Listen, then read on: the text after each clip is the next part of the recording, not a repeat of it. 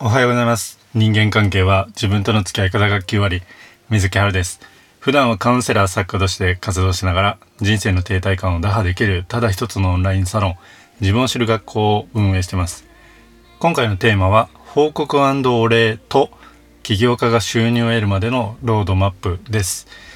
えー、今回はですね日曜日ということでコラム的に読んでいただければと思います、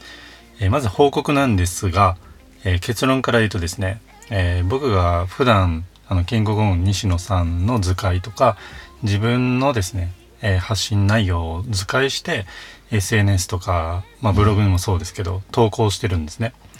で、その図解がですね、この度ですね、オファーをいただいて、えー、収入につながったということです。本当にありがとうございます。まあ、これもですね、すべて、えー、普段から発信を見たり聞いたりしてですね、えー、いいねをいただいているあなたのおかげです。えコメントもいただいて本当にありがとうございます。この報告だけだと、良かったねと、そういうので終わってしまうので、えっ、と、この経験からですね、起業家が収入を得るまでのロードマップっていうテーマで、え、お礼を、お返しをさせてください。でこれはですね、まあ、運営している、えー、自分を知る学校っていうオンラインサロンがあるんですけど、その有料メルマガでも配信している内容に近いものです。うん、近いもので、えー、今回配信させていただきます。まあ、タイトルはですね、起業家っていうふうに入ってるんですけど、今会社員として勤務されていてですね、副業を考えているとかですね、独立を考えているっていうあなたにも関係する話だと思います。まあ、今回ですね、なぜその図解制作がですね、え、ー、と、オファーになったのかっていうところを、えー、まず前提としてお話しさせていただきます。で今回オファーをいただいたのはですね、パラオで、えー、イルカ施設でトレーナーとして活動されているナナさんです。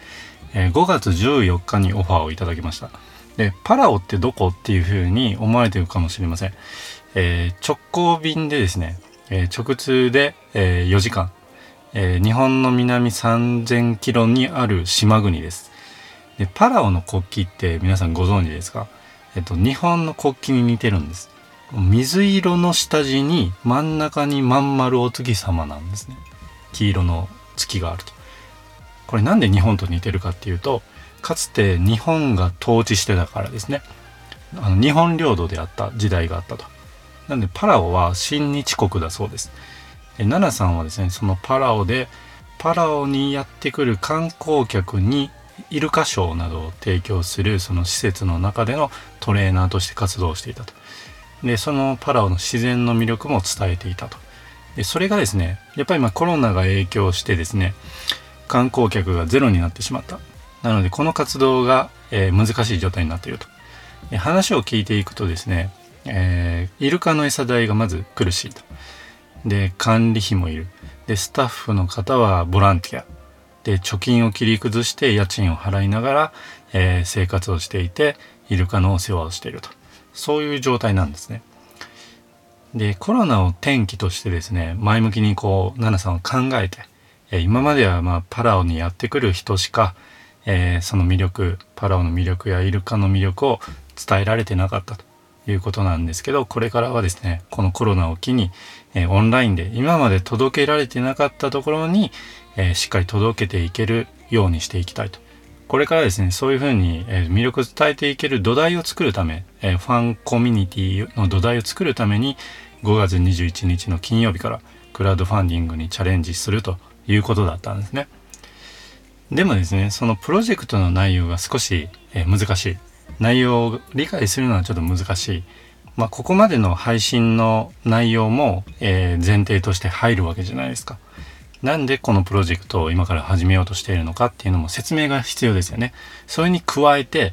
まあ、オンラインでどういう人たちに届けていくのか、魅力を届けていくのかっていうのまでですね、説明をしないと伝わらないんですね。でもそこまでになると長くなっちゃうじゃないですか。だからそのプロジェクトの内容を、えー、手短に分かりやすく伝えるためにはどうしたらいいんだろうというふうに悩んでいたわけです。えー、具体的に言うと、えー、入院中の難病児、そのご家族、またはですね、え、障害があってパラオに行けない人、で、あとは何かしらの事情で海外旅行ができない人、そういった方にですね、オンラインで、えサービスを届けていけるようにしていきたいということなんですね。そのサービスを展開するためのパラオやイルカのファンコミュニティの土台を作っていきたいとそういうプロジェクトなんですね。でこれを聞いているあなたにですねちょっと質問なんですけど、まあ、コロナ禍っていうところもあってですねクラファン支援をお願いしますっていう投稿とか DM をね受けることが多くなったんじゃないでしょうか。でその記事をですね読み込むことって結構大変じゃないですか。プロジェクトの本文っていうのは結構長いですね。やっぱり一生懸命思いを込めて作っている内容だからこそ長くなって自然だし、えー、でもこの見る方からしたら読む方からしたら理解するまでが時間がかかっちゃうわけですね。でやっぱり今みんな時間の余裕がないじゃないですか。うん。まあお金の余裕ももちろんですけどあの時間の余裕が特にない。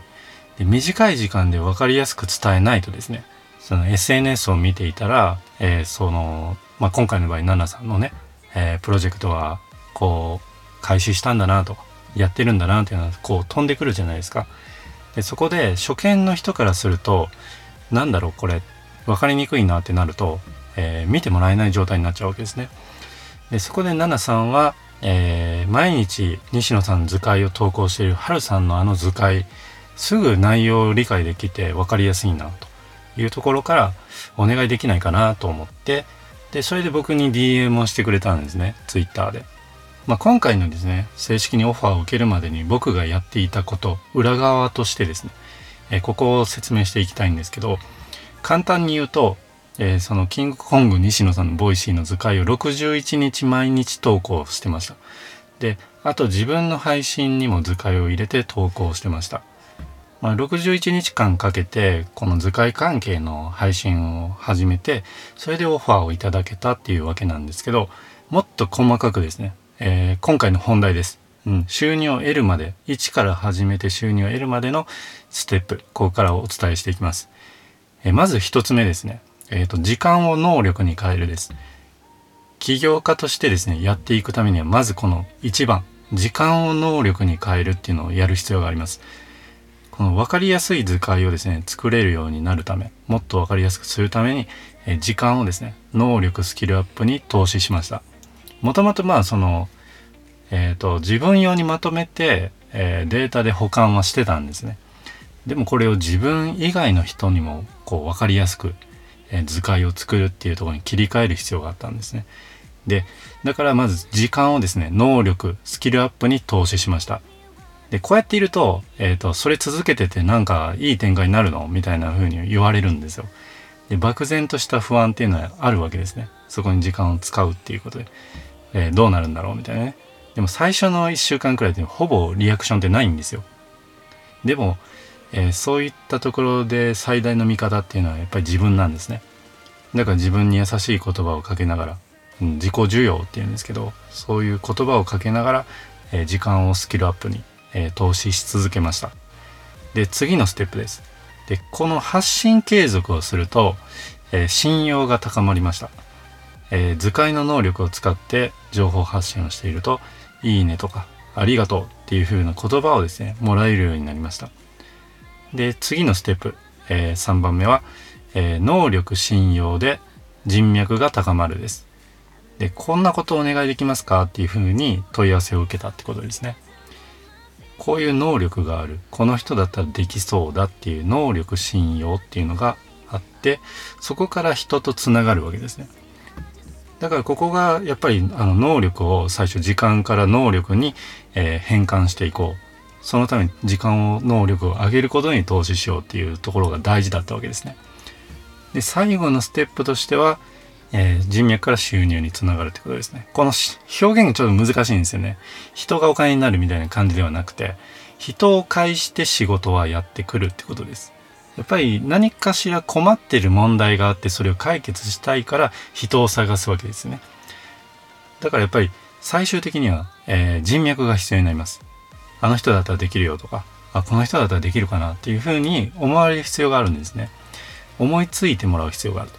だから人に求められるには、え能力信用を高めて人脈を高めて、えー、人脈を広くしてですねで実際にその打ち合わせをしていって話を聞いて、えー、できそうだなっていうイメージを共有したらオファーになると。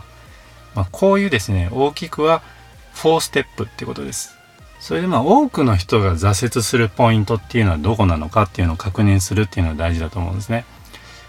それはつまりですね、ほとんどが最初の最初なんですよ。こんなこと続けてても意味あるのかなとか、自分には無理なんじゃないかっていうふうに自分に厳しくなっちゃうんですね。やり始めの頃ってやっぱりここがですね、あの、自分にどうしても優しくなれないんです。まだまだな自分ダメだなとかね。そのストレスで、えっ、ー、と、能力を身につけるための行動がですね、遠のきます。それで先延ばしにしやすくなって、その次のステップに進めないんです。継続していくっていうところで、やっぱり、あの、挫折してしまいがちなんですね。だから信用が高まらないし、人脈にもつながらないと。時間を能力に変えていく、その時間を投資している段階で最も必要なのは自分に厳しく接するんじゃなくて自己需要、自分に優しくあることなんですね。まあ先ほどからですね、えーと、自分に優しくしよう、自分に優しくあろう、自己需要しようっていうふうに言ってるんですけど、これ馴染みがない方はですね、何を言ってるんだろうってなると思うんですね。えっ、と、学校で習わないので、えっ、とですね、このことに関する、えー、自己需要に関するおすすめ動画、え、作っているので、それをですね、概要欄の方に、え、掲載しておきます。そちらを見ていただけたらと思います。それでまあ自己否定すると、え、ストレスが溜まります。で、現実見るのが嫌になって先延ばしになってしまう。逆にやっぱり自分に優しくあることでストレスは減り、今何ができるかなと。改善策とか、やる意義をですね、捉えることができて、前進しやすくなります。で起業家はですね与えられることを待ってるんじゃなくて自分から掴みに行かないとダメだっていうふうによくあの言われるんですねそういう言葉はよく聞くと思うんですよ起業家精神を持ちなさいみたいなねその精神を育むステップが今回、えー、紹介した4ステップになります僕はですねやっぱりフリーランス1年目っていうのは本当に 苦労したタイプなのでだってですよ、まあ、前職は公務員でビジネスしてないもんっていうことなんですよ。だから学校卒業して、えっ、ー、と、就職して働くみたいな感じとはちょっと違うんですよ。その起業家としてやっていく大きな流れっていうのは、まず時間を能力に変えるために、えー、自己投資をする。で、能力を高めながら発信を継続して信用を高める。で、この高めた、えー、能力信用から人脈が生まれます。そしてその人脈がオファーや紹介につながって収入となります。まあ、こういう起業家として前に進むプロセスとですね、えー、それに対して、えー、アルバイトや、えー、新卒就職の場合はですね、いきなり時間収入に変えるものなんですよ。で、後から能力や人脈をつけていくイメージになるんですね。なので根本的に起業家のステップとはズレや違和感があって自然なんです。あ、ちょっと順序が違うんだな。時間がかかるんだなっていうふうに捉えてもらえるとですね、まあ、こういった起業や副業に対しての気持ちが楽になると思ったので今回ですね、えー、情報をシェアさせていただきました、えー、繰り返しになりますけど、えー、今回オファーをいただけたのは、え発信を継続できたからなんですけど、え継続できたのはですね普段から発信を見たり聞いたりしていただいていていいねをコメントをいただいているあなたのおかげです本当にありがとうございますみんなで、えー、仕事や人間関係の停滞感をですね、これを打破していけるチャレンジングな社会作っていくことが僕の活動の目的なので、えー、これからも学んだことを配信させていただきます。今後ともよろしくお願いします。一緒に前進していきましょう。このパラオのナナさんもですね、キングコング西野さんのオンラインサロンメンバーでもあります。パラオのイルカや自然などですね、興味のある方は、このプロジェクトページ、ぜひ概要欄から覗いてみてください。今回も聞いていただいてありがとうございました人生の停滞感を打破できるただ一つのオンラインサロン自分を知る学校では水木あるがカウンセラー活動を通じて学んだことを毎日に3000文字のメルマガで配信してます自分を知る学校はですね現在メンバー数の制限を行ってまして2021年5月中はあと1名参加していただきます。先着順なのでご了承ください。考え方の癖を変えて仕事や人間関係の停滞感を打破したい方はですね打破したいあなたは是非覗いてみてください。メンバーの相談には最優先でお答えさせていただきます。それでは今日も一歩前に一緒に進んでいきましょう。水木春でした。